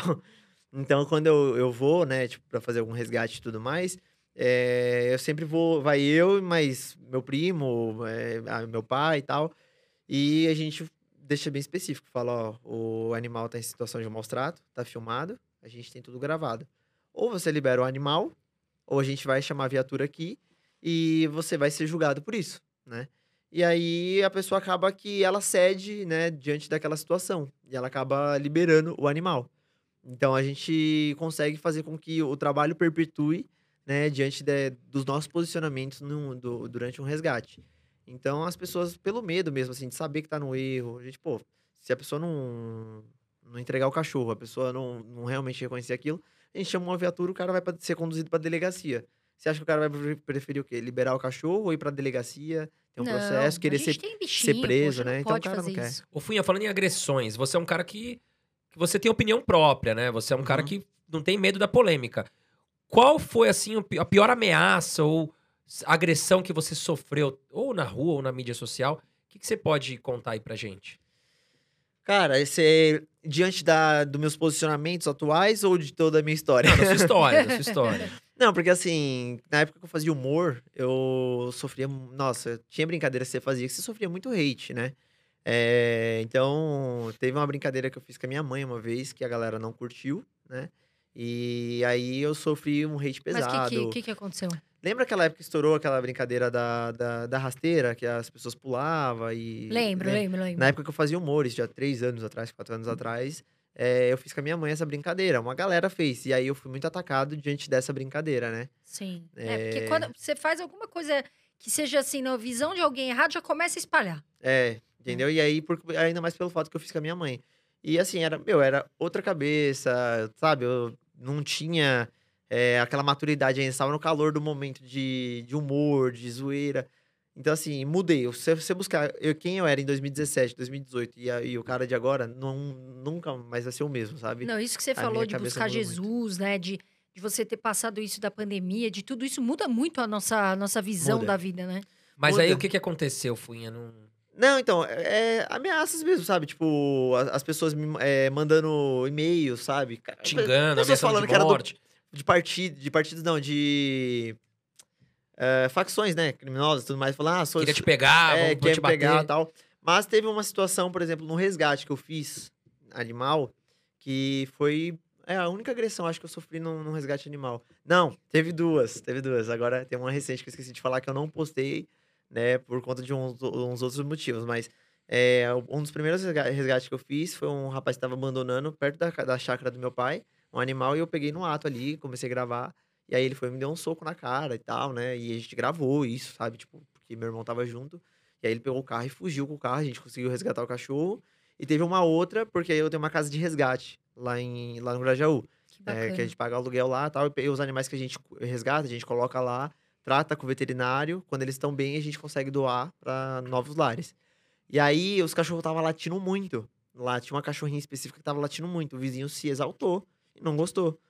E aí o dia que eu fui lá, ele pegou e começou a gritar e tudo mais. A gente bateu boca, ele foi, entrou no carro e pegou um facão e veio pra cima de mim Que com um facão, falando que ia soltar os cachorros de lá e tudo mais. E aí eu aí meu irmão tava junto, meu irmão já passou a mão numa enxada que tava lá dentro de casa e falou: se você vir, você vai tomar. E foi Não, é um aquela absurdo. discussão, e a né? gente vê esse- essa questão da causa animal, que por sinal é muito bonito, e eu, e eu acho assim, parabéns, porque a gente vê que as pessoas, muitas vezes na rede social, elas não, não emitem nenhuma opinião é, sobre questão de bichinho abandonado, Sim, bichinho né, que sofre. Todo mundo gosta de animal. sim. Quem faz isso pra mim, é, não tem o que falar, é a pessoa que é um animal irracional. Então, assim, e, engraçado como a rede social é. Você fala da, da, da, sei lá, reality, ou da modelo, ou de não sei o quê. Todo mundo quer falar. Alguém separou, alguém não separou, mas a vida continua igual pra nós. Agora, você vai falar de causa animal, ninguém. Até o André, que resgatou um, bichi, um, um cachorrinho, e tudo, ele sabe disso. A gente fala sobre isso e as pessoas simplesmente fecham os olhos e ignoram. Agora, Mas quando sabe é o que de- da acontece? vida de alguém. Sabe o que acontece, Carol? Eu tava conversando até com o veterinário em Natal. Foi lá em Natal que eu fiz esse resgate. O resgate do, do, do cachorro ficou em 4 mil reais. Hum. Ah, Os custos, porque ele tava com leishmaniose, teve que fazer transfusão de sangue e mesmo assim não sobreviveu. Então o, o- o veterinário me falou que muitas pessoas às vezes querem ajudar, mas elas têm um receio porque a conta vai chegar. Não é qualquer clínica veterinária que vai fazer o cuidado do animal. Então tem essa dificuldade, sabe, Carol? As pessoas às vezes querem ajudar, mas elas falam, elas se sentem amarradas às vezes porque pelo fato do custo posterior que vai chegar. No caso, eu consegui arcar com esse custo, eu nem pedi ajuda nas redes sociais, Sim. em poucos amigos a gente pagou. Mas não é todo mundo que tem essa condição. É, o custo é, É. muito alto. Tipo, O custo é alto. os resgates que eu faço, cara, vou te falar. Eu imagino a dificuldade que você tem nesses resgates. né? Ó, é, durante todo o projeto que a gente tem, eu já resgatei mais de 250 animais. Foram muitos resgates. Porque assim, tem resgate que você vai e tem sete animais numa casa, entendeu? Então, a gente fez um, uma vez que tinha 70 e poucos cachorros. Esse foi o pior que você fez foi, até hoje. foi o pior. Foi assim, cara, foi pesado. Não foi só eu sozinho, né? Eu tava como apoiador lá, mas tinha uma galera de protetores. Mas assim, a gente já fez muito resgate. Eu perdi as contas de quanto que eu já gastei com veterinário. Eu tenho, porque assim, eu tenho pet shop também, né? Eu tenho, eh, meu pai tem um dele, a gente montou um de sócio. E aí tem veterinário lá dentro, né? Centro cirúrgico, tudo. E aí muitas coisas, só que a veterinária ela é terceirizada, ela não trabalha pra mim diretamente. Então, é, muitas coisas eu acabo fechando num preço mais em conta com ela ali e tal, e aí a gente leva os cachorros pra Consegue fazer, fazer lá. uma enca encaixa ali, encaixa aqui. Sim, só que tem Essa- caso que é muito específico, pô, porque nem eu peguei um caso esses tempos de um cachorro que foi atropelado por uma Tucson, Nossa. e aí ele tava já há quase um mês com a perna, enfim, Tadinho. apodrecendo, ele teve que amputar. A gente levou pra um outro hospital, é, ficou no quase 9 mil reais pra fazer Não, a, é, é cirurgia caro, e tudo mais. é caro. A gente sabe que é. É, eu até postei esses tempos na, lá no meu Instagram, a gente tava devendo. Ah, cara, eh, nove mil e pouco. Nenhum veterinário só, era nove mil e pouco. Aí tinha os outros veterinários que, que tipo, bom, era dois mil em um, três mil e pou- pouco no outro. Se você somasse, dava uns 20 pau. Mas eu tinha um específico que eu tava devendo nove mil reais, qua- eh, nove mil e poucos reais lá. E se eu não pagasse, pô, porque já tava acumulando. E aí eu ia perder, e eles iam eu ia protestar, tal, ia sujar meu nome. E eu tava, e aí tinha que pagar o veterinário, tinha o aluguel da casa de resgate que tava acumulado, aí tinha minhas dívidas pessoais, E aí, trazendo pro fato, tipo, de política, quando eu me posicionei politicamente na internet, é, eu perdi patrocinadores. Entendeu? Eu perdi. Sim. Eu perdi patrocinadores que não acompanham, que não, não apoiam política. E, pô, eram três patrocinadores que conseguiam manter as minhas contas em dia, né? É, porque, pô, querendo ou não, eu gasto pelo menos aí uns 10 pau de, vete- de veterinário por mês. Isso, tipo... Ó, um pedigree aí, ó. Pedigree, se estiver ouvindo. Nossa, se é, tiver- marcas gigantes aí. do- Pets, a que a Pets, gente gosta. Ajuda, ajuda, a Ajuda gente. empresa grande aí que pode ajudar, ajudar aí a causa do Fuinha aqui. Que é Eu linda, né? aceito demais, porque, cara, assim, a gente tem um custo alto. É, Eu até ia te falar disso, porque você falou, né? Até mudando assim um pouco de assunto, você falou sobre dívidas e tudo, né? É, o seu pai, pelo visto, tem, um- tem uma cabeça muito boa, visionária, empreendedor, tudo. E é difícil empreender no Brasil. A gente sabe que é difícil empreender, né? É difícil a gente é, trabalhar, ganhar o nosso dinheiro, investir. Você, é, você, como é que você faz com o seu dinheiro? Você, você é de poupar, de investir, de Então, cuidar? Na real, assim, eu guardava dinheiro, só que, cara, sendo bem honesto com vocês, quando eu tava nesse momento de fora da, da igreja e tudo mais, eu gastava dinheiro à toa. E eu fiquei até os 30 anos, assim. Cara, eu gastava dinheiro à toa demais. Balada, festa, é Cara, disso. Ah, Eu gastei muito do- em balada, festa, não tenho vergonha de falar. 2017, 2000, não, 2019. Cara, eu fui duas vezes para os Estados Unidos, assim, tipo, Ah, mas viveu também, né? Disney, eh, Miami. Cara, assim, a- torrei. Eh, no mesmo ano eu fui pra Argentina. Pô, dentro do Brasil, não sei pra quantos lugares eu fui. Tudo bem que como influenciador a gente fecha muita parte de parceria. Mas tem coisas que é um custo alto. Pô, você tá andando com um cara que ganha monota, o cara vai, te- vai querer ir num restaurante bom. Quando você vai lá, você deixa lá 400 pau num restaurante. Pô, ainda mais agora que o dólar tá 5,50. Você foi em que época que você foi? 2019. 2019 o dólar devia estar quatro 4 reais, reais e pouco, reais. né? Cara, eu fui em 2011 pros Estados Unidos. Dois eu paguei um real e 65 centavos. Oh, meu Deus. queria. Cara, eu nunca Queria. esqueço. Foi a primeira vez que eu fui pra fora do Brasil, fui pros Estados Unidos, fui pra Disney. E aí eu lembro que eu chegava nas lojas lá, tipo relógio, Armani, o caramba. Aí eu falava, quanto custa esse relógio? O cara, 150 dólares. Eu falei, 150 dólares? Eu passava no shopping lá aqui no Brasil, era 2, 3 mil reais aquele relógio. É. Cara, eu fiquei louco, falei, me vê dois. Porque o dólar era 1,65. Hoje, às 6 reais, tava conversando com a Carol essa semana, dicas de viagem, que a gente queria viajar. Aí ela falou, ah, tal lugar. Eu falei, não, lá é dólar, não dá. Vai pagar 6 reais o dólar hoje é... É, não, você É vai comprar um- negócio de que você vai pagar 100 dólares lá, já é 600 reais, né? Exatamente. Já E aí você mudou. cresceu numa família que, que é de empreendedores. A gente Sim. sabe que no Brasil hoje, pra gente empreender, puta, é difícil pra caramba, não é, É. fácil. Tanto imposto, burocracia. Porque eu até ouvi o Bruno Perini, eu acho que foi o Bruno Perini que eu vi um post dele falando o seguinte: que em vez do governo dar tanto auxílio muleta, por que, que ele não para de quebrar a perna dos brasileiros, né? Porque, meu, para de quebrar nossa perna que não vai precisar de muleta, né? E foi, eu acho que um post que eu vi do Bruno, achei bem interessante. Mas o- aí- o, Mas é real, tipo assim, essa, essa questão que você falou, do, por exemplo, minha família é. Não só meu pai, mas meus tios são empreendedores e tudo mais. Meu tio tem pizzaria lá no Grajaú, meu pai na, na parte pet shop. Tanto que eu montei o meu pet shop tem um ano e pouco, né? E aí, meu, eu- é, é eu, meu pai e meu tio de sócio, né? Eu tenho 50% do negócio, e aí meu pai tem 30% e meu tio tem 20%. E meu tio, ele é sócio e gerente. E, cara, ele é um é cabeça crânio, assim, para empreendedorismo, né? Então, ele mantém ali enquanto eu consigo levar minha vida fora da internet e tudo mais. É, torrei muito dinheiro, que eu falei pra vocês, durante esse período. Atualmente, é, tanto que eu pus um, um pouco o pé no frio nos resgates, porque eu tava. O dinheiro que eu tava ganhando, eu tava investindo na causa. É, realmente por amar a causa. Sim. Só que chegou um momento que eu falei, cara, pera, tô gastando todo o meu dinheiro aqui e, e o meu pé de meia? Porque assim, a galera tem uma visão que, tipo, as protetoras, na realidade, é, sendo bem honesto com vocês, a maioria dessas proteto- ah, das protetoras hoje, elas são esquerdistas, né? Então elas têm uma aquela cabecinha que você tem que ser um protetor, você não pode ter um carro bom, você não pode ter uma casa boa. E eu fui atacado por isso na internet quando eu, ah, eu comecei a me posicionar, é, fazendo meus resgates. Tinha protetora que tá há 30 anos na causa falando, é, como você é um protetor e tem carro de 100 mil reais? Deve falar que você tá roubando dinheiro. Falaram, acusaram. Uma advogada ligou na minha loja, falando assim, ué, é, falou assim, não, que eu queria ver o, o para onde vai o dinheiro do, do Robson, dos resgates dele e tudo mais e tal. Porque assim, eu só, eu só postava é, pedindo ajuda pra um resgate quando eu não tinha dinheiro pra poder manter aquele resgate. Tanto que eu postei acho que umas quatro vezes só, em mais de um ano de projeto. Então, e cara, não entrava muita coisa, entrava tipo 3 mil reais. Pô, você vai pro cachorro que vai, vai gastar 9 mil na cirurgia, não era nada. E aí, essa, me ligou lá na loja, pô, quero saber do, do, do dinheiro dele. Eu falei, minha querida, se você quiser saber do meu dinheiro, eu, eu te auxilio a, a me emprestar mais dinheiro, porque tá faltando. É, porque tá faltando. dívidas. Mas sabe o que eu acho, Funha? É, se cada um ajudar um pouco, cara, se cada um. Cara, tanta gente que vai aí na balada, foi o que Sim. você falou, eu já fui, você também, e gasta 300, 400, 500, mil reais numa noite. Pô, 100 reais disso, cara. Você fizer uma doação aqui pro Fuinha, lá na, na causa animal, já vai ajudar muito, porque Nossa, é demais. tanta gente que poderia ajudar que ia facilitar o trabalho. Não, é, o... né, Na dívida que eu tava, né, até esqueci de falar pra vocês, é, eu postei até um vídeo na internet falando, falei, galera, tô com a corda no pescoço, o projeto vai parar, meu nome vai sujar, porque tá complicado.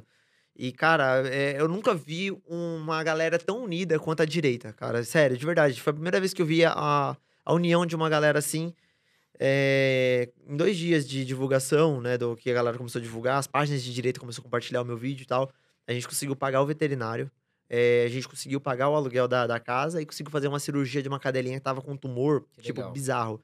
E foi muito bom, assim, sabe? E a gente tá conseguindo manter o projeto, tanto que agora até fiz uma rifa lá, vou começar a fazer rifa é, de sorteio pra Pode poder... contar comigo. Pra gente Eu, aliás, fazer. faço rifas na internet. Eu acho que assim, se a gente pode ajudar, seja com uma doação de roupa, de sapato, rifar, tem que ajudar. E eu vejo que. Isso eu ia até falar com você. Eu vejo que você falou sobre essa questão de. Ah, mas você. Você não pode ter um carro de 100 mil. Porque eu, Carol, por exemplo, eu também sou cristã. Então, o que, que eu escuto muitas vezes? Por isso que eu vou tocar nesse assunto. Aham. Ah, mas você não pode falar de dinheiro. Você não pode ensinar o brasileiro a ganhar dinheiro. Você é, não pode ter um carro de 100 mil, enfim. E eu trouxe até aqui que eu queria que você comentasse, eu anotei, é, um provérbio que eu queria que você esclarecesse para que as pessoas entendessem um pouquinho Tá. sobre essa questão de, de religião, de dinheiro e tudo mais, né? Que é o 2120, o provérbio 2120. O homem de bom senso economiza e tem sempre bastante comida e dinheiro na sua casa. O tolo gasta todo o seu dinheiro assim que o recebe.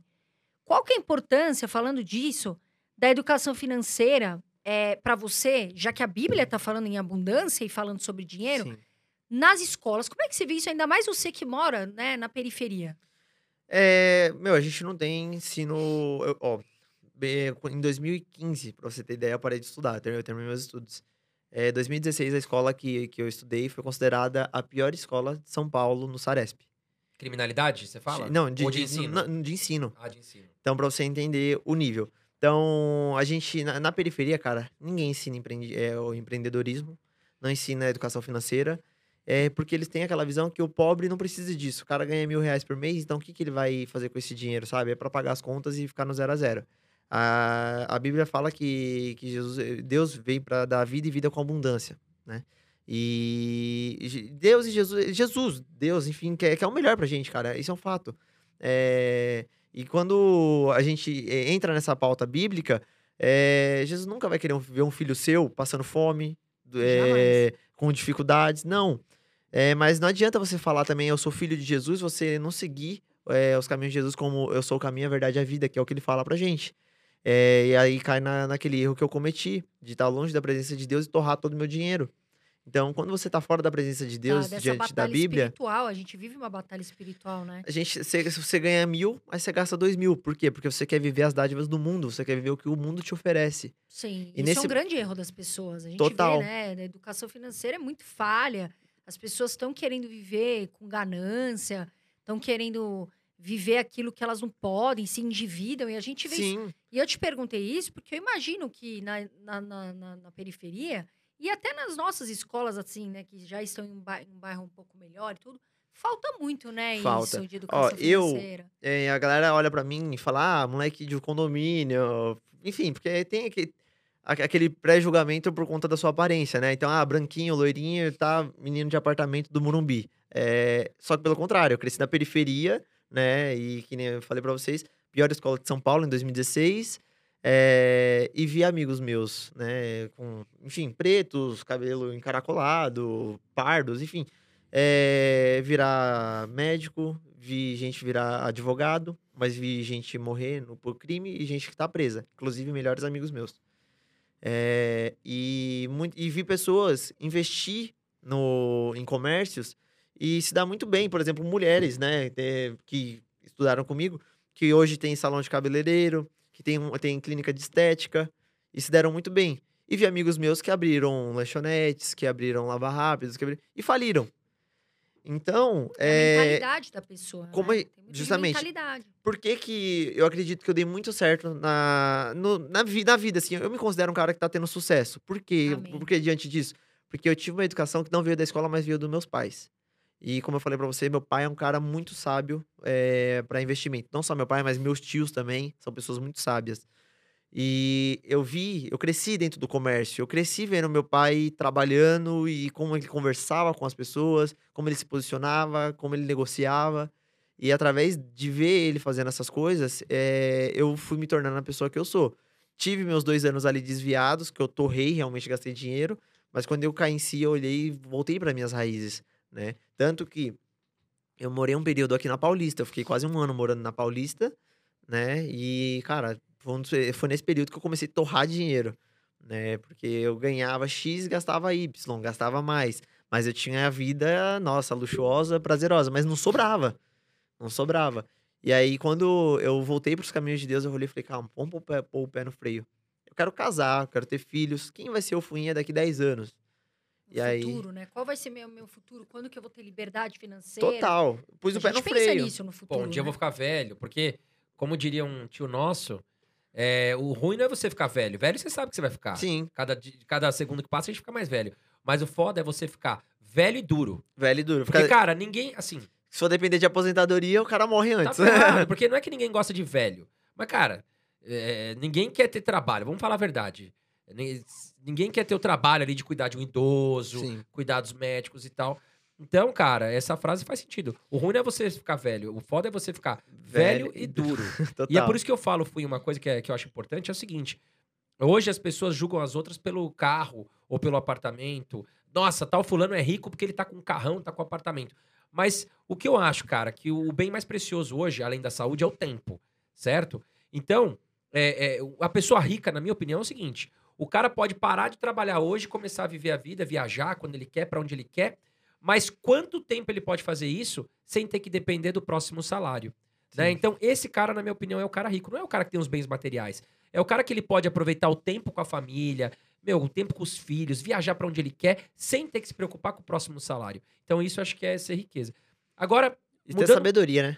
Sabedoria. Sabedoria. Agora, mudando um pouco o foco, Funha, queria te perguntar o seguinte. Recentemente, falando um pouquinho da nossa área, que é Bolsa de Valores, a gente viu a invasão aí do, do movimento, se não me engano, é M, MT, M- MST. MST, né? Que invadiu a Bolsa de Valores, falando que ali, é, é, é, aquele lugar gerava as riquezas dos, dos bilionários e que ali era um absurdo. Enfim, o que, que você acha disso? Como eu sempre vou falei, eu vou falar de novo, movimentos hipócritas, né? É, Guilherme Boulos é o líder do, MT, eh, do MST, que agora é MTST, se eu não me engano, né? A sigla. É, fala, é, é um cara que prega literalmente ali, é, pô, vamos invadir terras porque as pessoas têm que ter condição, os ricos têm muito e os pobres têm pouco.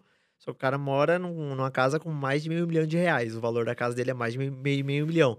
Enquanto tem pessoas morando na rua. Por que ele não pega metade dessa galera e põe dentro da casa dele? Pô, Exato. puta casão. É, foram invadir lá falando que a riqueza do, dos milionários e tudo mais. É, o movimento MST teve 17 milhões de faturamento esse ano é, pela Bolsa, Lançaram um fundo, né? entendeu?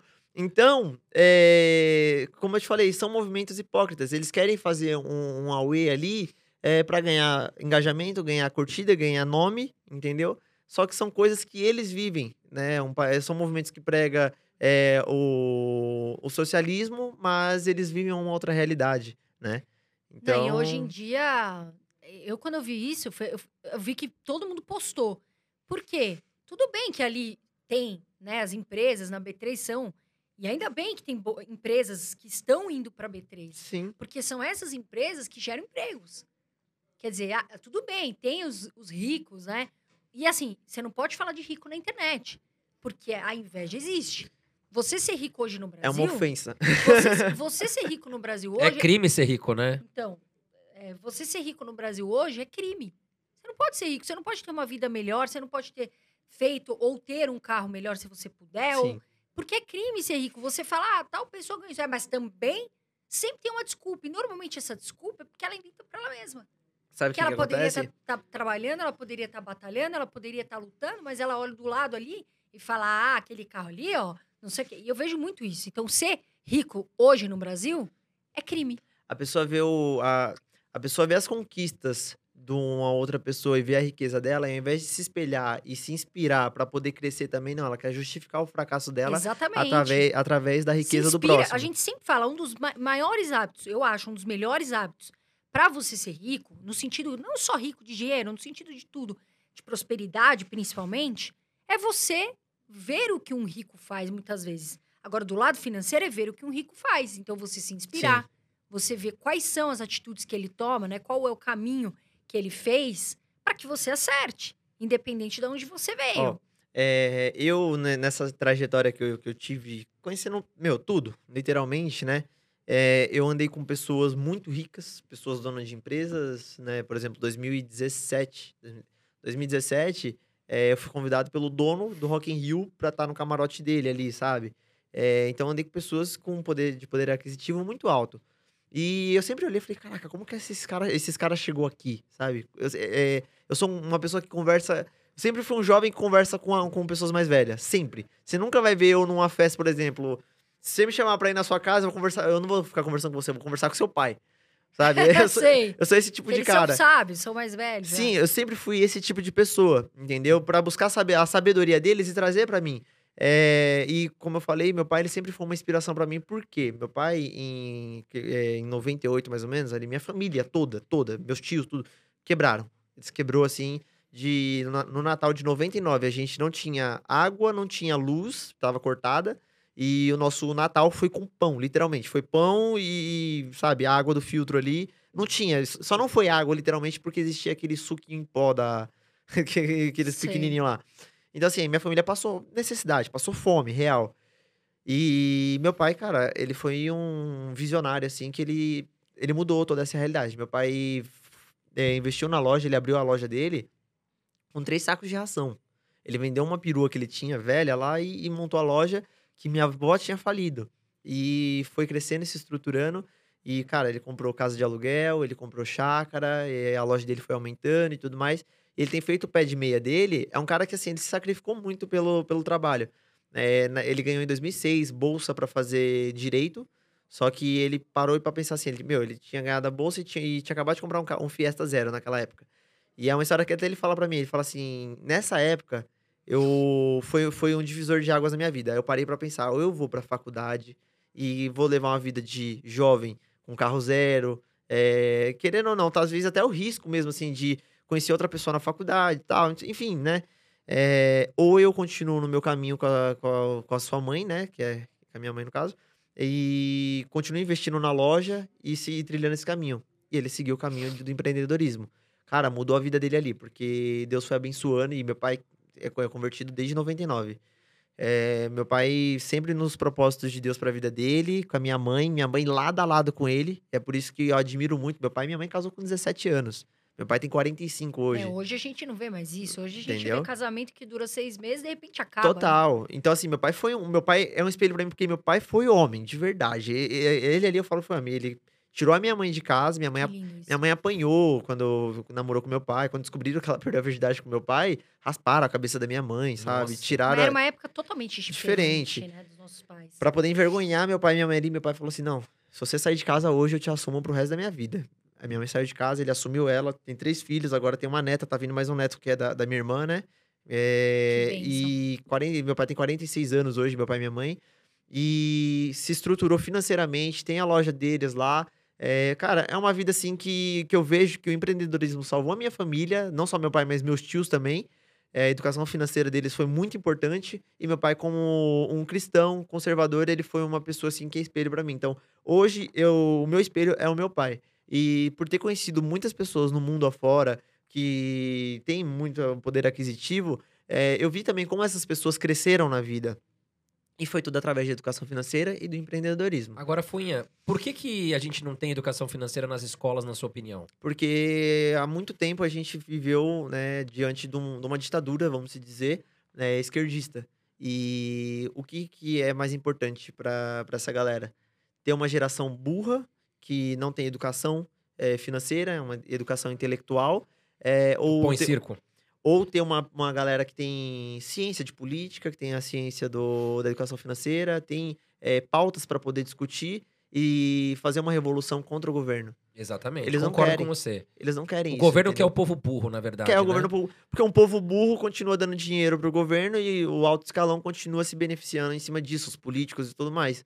Entendeu? Só que é por isso que eu, mais um dos motivos que eu apoio o Bolsonaro. Ele veio pra cortar essas regalias, ele veio po- poder bombasta. E, e vocês podem ter certeza que desde que entrou a história Bolsonaro, o nome dele, né, na, na pauta política, em 2017, 2018 ali, é, meu, metade da, da população brasileira, se não pra mais, é, começou a ter uma educação política que não existia.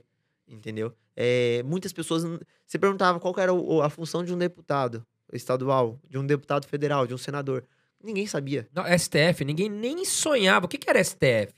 E ultimamente a população brasileira vem. Acho que as mídias sociais também ajudaram muito, né, Fuinha? Ajudou. Agora, uma, uma pergunta que eu tenho que a- a, Carol pode opinar também. É. Qual, vocês dois, no caso, qual você acha que é a maior diferença hoje da igreja católica para a igreja evangélica? Vou te falar, nenhuma.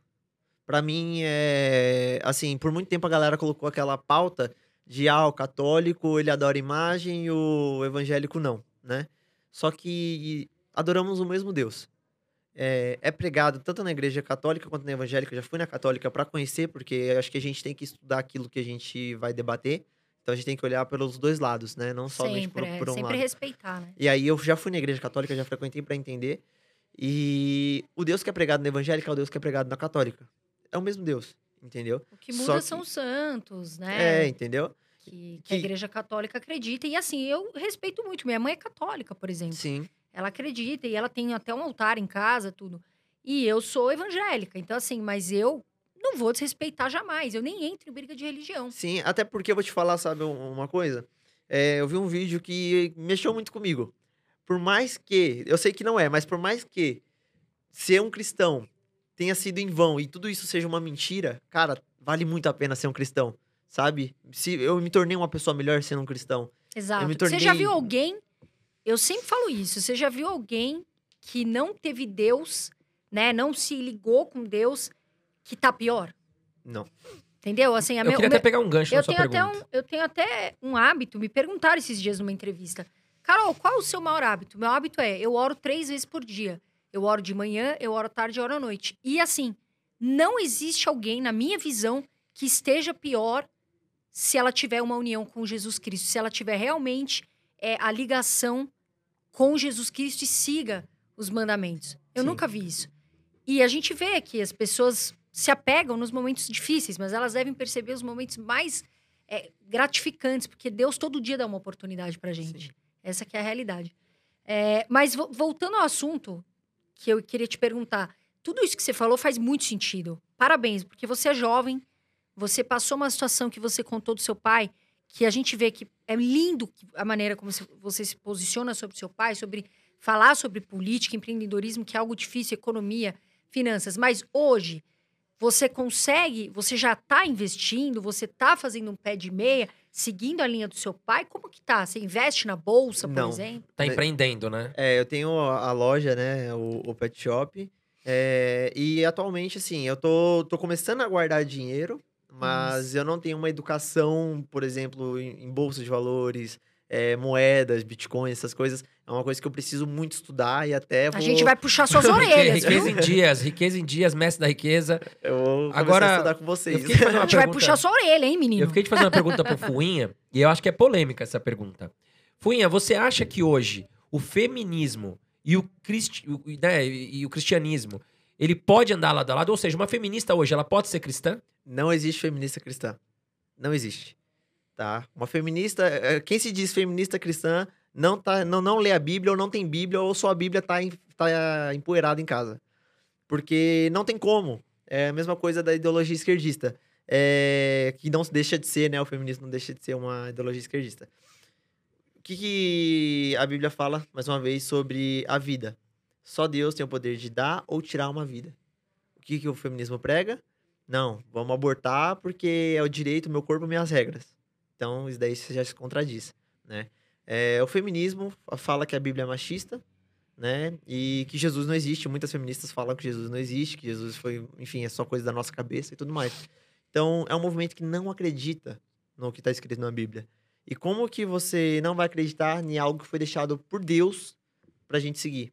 Porque a Bíblia é o manual de vida. É o melhor do livro do mundo. É. Tudo sai da Bíblia. Qualquer Entendeu? livro que você lê sobre motivacional, até finanças, tudo sai da Bíblia. Então, assim, Tudo, é tudo. totalmente isso. Então, assim, é, mais uma vez, quem se diz feminista cristã não tem Bíblia ou a Bíblia tá, enfe- tá empoeirada em casa. Não, não lê. É, diante de tudo que a, que a Bíblia fala, e se você colocar lado a lado com o feminismo, é, tá, elas se contradizem, sabe? Uma coisa não consegue interligar a outra. E até uma coisa que eu puxo até um gancho pra falar, que eu tenho falado muito na- nas redes sociais. Quem foi a pessoa que mais defendeu as mulheres na história da, da vida? Foi Jesus. Jesus defendeu. Cara, ele foi o cara que mais defendeu. O que, que, que a Bíblia fala sobre o homem e a mulher que estão casados? Que o homem deve honrar a sua mulher, assim como Jesus honrou a sua igreja. E como que Jesus honrou a igreja? Ele deu sua vida, ele morreu numa cruz pela igreja. Ele mor- morreu numa cruz por mim e por você. Então, o que ele tá querendo dizer? Ei, homem, dê a sua vida pela sua esposa, cuida dela. Entendeu? Então, Jesus, que nem eu falei, ele pegou uma prostituta que ia ser Maria apedrejada. Madalena, né? E falou E ele ela falou, assim, né? Quem, quem não tiver, quem tiver, né, não tiver errou, pecado, que atira- atire a primeira pedra, Total. né? E exatamente isso. Agora, e essa questão toda de linguagem neutra? Porque tem gente que fala assim, ah, minha linguagem é neutra. Não se Deus. posiciona em nada.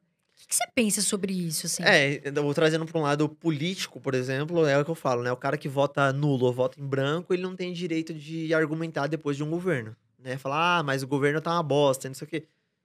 Você não se posicionou? Entendeu? Pô, ah, por mais que você vai votar no fulano que vai ter 500 votos, vota.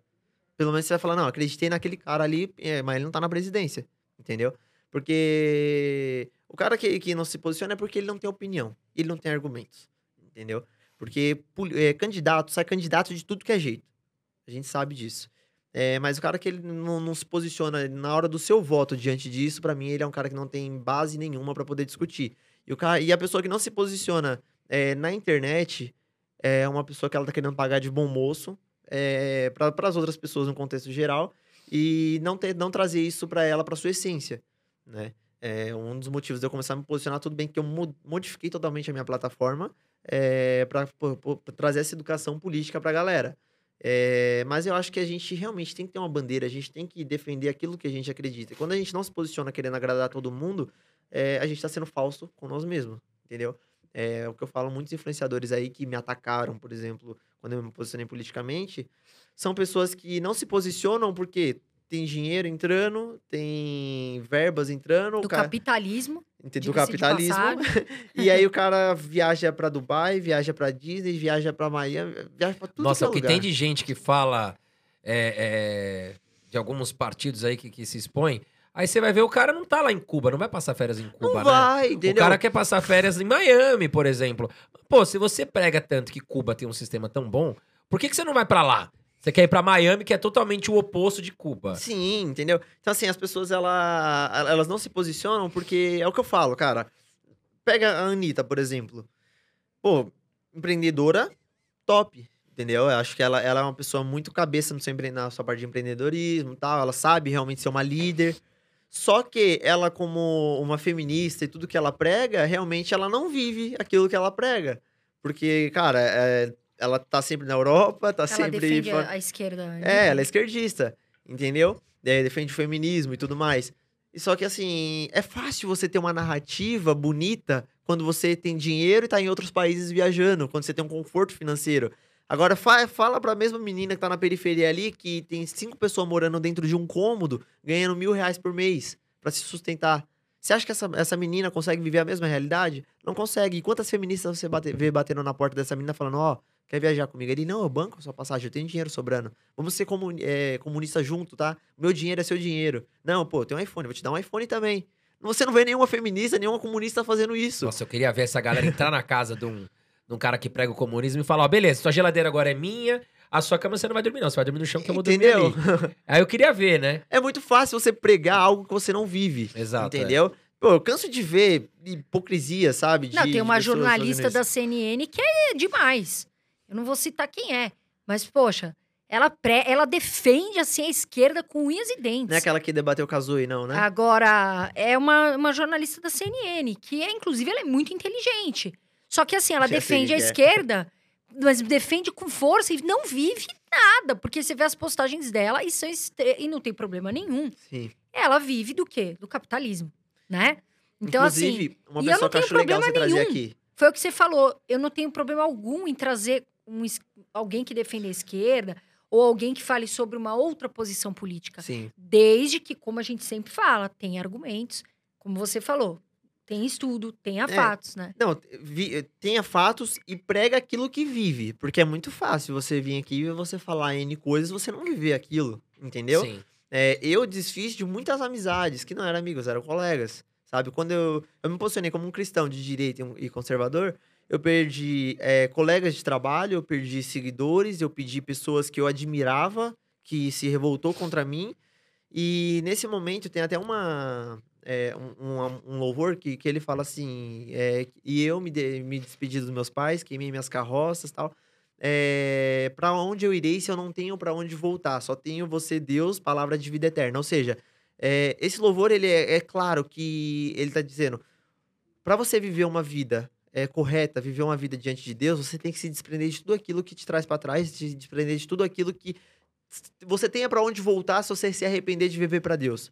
Ou seja, é, porque muitas vezes eu não tinha força para continuar na presença de Deus e viver para as coisas do mundo, porque eu não me desprendia realmente do- dos meus pecados, não me desprendia de verdade das coisas que eu vivia, é, das regalias que o mundo me oferecia, né? Então era muito mais fácil o quê? É, eu ia lá agradecer a Deus por uma coisa, mas, pô, amanhã tem um rolê, então vou pro rolê. Entendeu? Então, nesse sentido, eu me desprendi de muitas coisas para viver realmente os meus propósitos de vida. Então, hoje, hoje eu consigo viver e pregar aquilo realmente que, que eu passo nas redes sociais. Se você falar assim, pô, o Funha é um cristão? Pô, eu sou um cristão de verdade. Eu vivo o cristianismo dentro da minha casa, eu vivo dentro do meu carro, eu vivo na rua. E nas minhas redes sociais é a mesma coisa. Ah, ele é conservador? Da mesma forma, entendeu? Então, eu sou muito transparente. Né? Tanto que dia, dia 15 agora eu vou para Belo Horizonte, né? Vou pregar lá na, na, para os adolescentes do, Getsemane.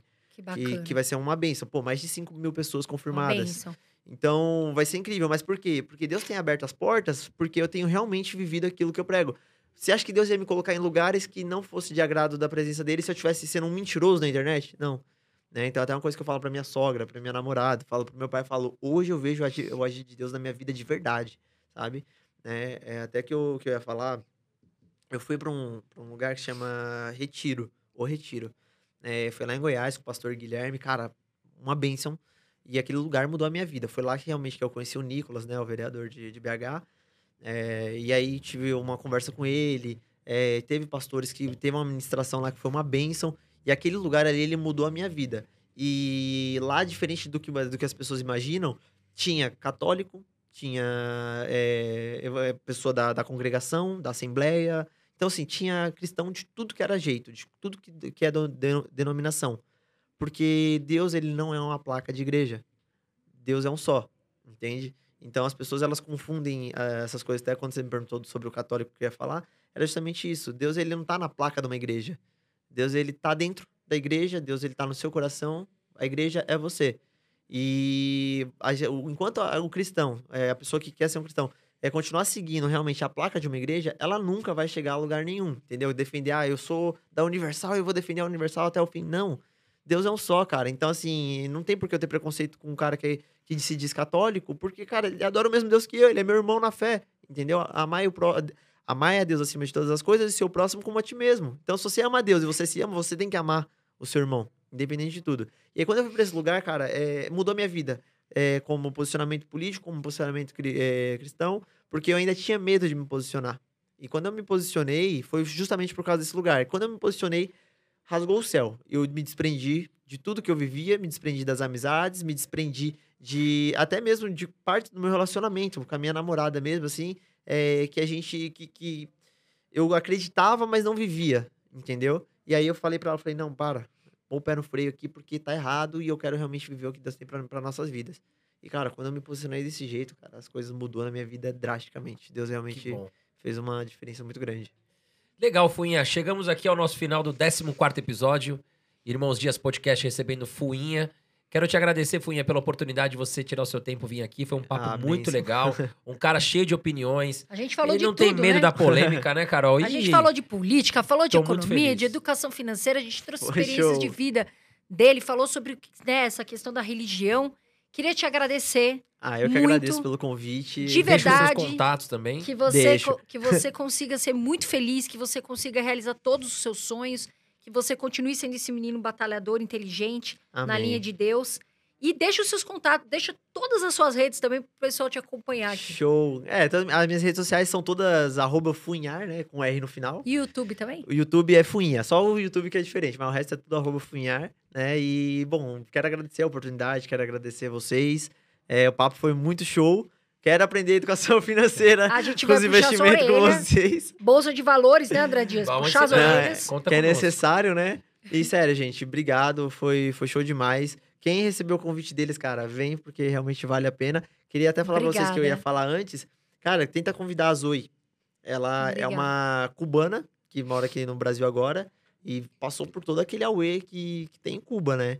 E, cara, ela realmente tem essência pra falar o que, que é viver em Cuba. Ah, vamos trazer. Entendeu? Vamos trazer, Então a gente vai ficam- atrás. É- é- ela é show demais, cara. É uma pessoa super do bem, assim, e acho que Obrigada vai fazer pela, também vocês. obrigada por indicar. Com certeza a gente vai trazer muita gente legal aqui. Vai, sim, com certeza. Pessoal, espero que vocês tenham gostado. Deixa o comentário de vocês aqui embaixo, perguntas, enfim, a gente tá aqui pra vocês. Tá bom? Um beijão, fiquem com Deus e Boa, Brasil! Brasil!